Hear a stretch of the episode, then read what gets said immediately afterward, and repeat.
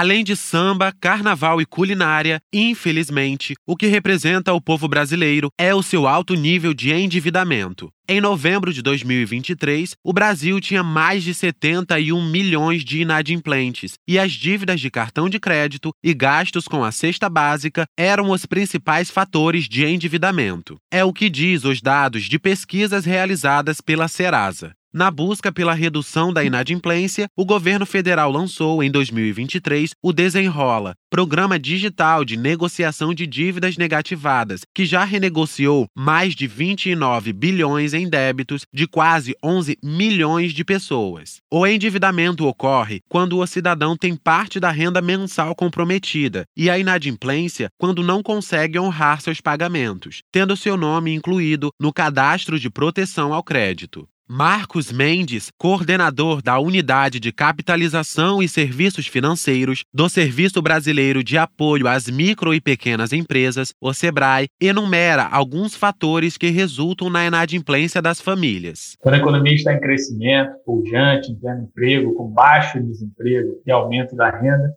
é mais provável tá, que as famílias tenham condições financeiras melhores, o que pode resultar em menor endividamento. Por outro lado, em períodos de recessão econômica, baixo crescimento, alto índice de inflação, alta taxa de desemprego, estagnação salarial, as pessoas, as famílias podem enfrentar dificuldades financeiras, levando ao nível altíssimo de endividamento. As pessoas recorrem ao crédito para suprir suas necessidades básicas ou até mesmo enfrentar despesas inesperadas. Dados da Pesquisa Nacional por Amostra de Domicílios de 2022, realizada pelo Instituto Brasileiro de Geografia e Estatística, IBGE, revela que além de serem a maioria entre os inadimplentes, as mulheres, sobretudo as negras, também são as que mais sofrem com o desemprego. As informações ainda revelam que quando empregadas trabalham mais, porém ganham menos e ainda chefiam seus domicílios. Fernanda Alves, de 41 anos, servidora pública, contraiu dívidas para manter o financiamento do seu imóvel. Eu vivi em renda compartilhada com meu ex-marido é, e o foco principal da nossa renda era para pagar o nosso imóvel. E de acordo com o divórcio, ele abriu mão do imóvel, ele não quis. Então eu fiquei com a casa, com a dívida. Então o meu primeiro recurso foi fazer um empréstimo consignado para poder suprir as primeiras despesas e ver como é que vai viver dali para frente.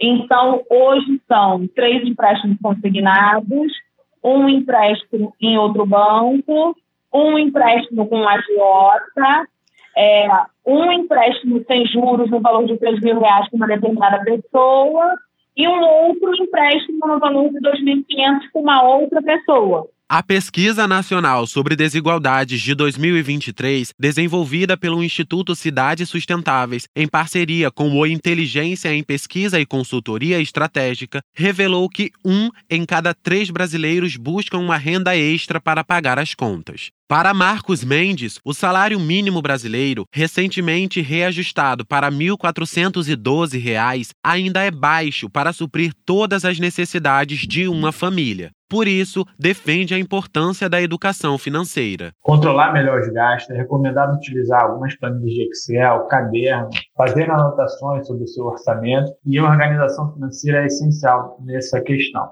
Quando possível, é aconselhável realizar pagamento à vista, evitando compras a prazo, para não perder o controle financeiro. Ou seja, o uso excessivo do crédito, o uso excessivo do cartão de crédito compromete cada vez mais a renda das famílias brasileiras. O que passa por uma melhor gestão é você ter um autocontrole, você ter uma autorresponsabilidade, um autoconhecimento, fazer um diagnóstico a respeito da sua situação financeira, ver o que de fato está impactando, quais são as alternativas, quais são as saídas que você tem para você contornar a sua situação. Outra medida do governo federal para conter a inadimplência é o novo limite para o teto de juros do cartão de crédito. Isso significa que, independente do tempo, mesmo com os juros, a dívida só poderá duplicar de valor. Fernanda controla seus gastos rigorosamente e tenta evitar fazer novas dívidas, principalmente de cartão de crédito, e para isso criou algumas estratégias. Tudo na ponta do lápis cada centavo.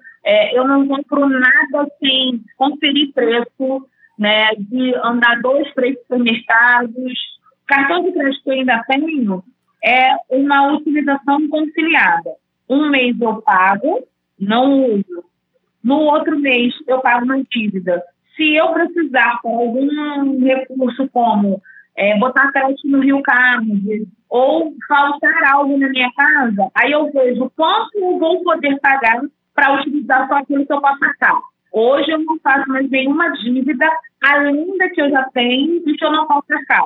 Para saber como renegociar suas dívidas com o Desenrola, acesse o site gov.br/fazenda. Do Rio de Janeiro para a Rádio Erge, Lohan Rosa.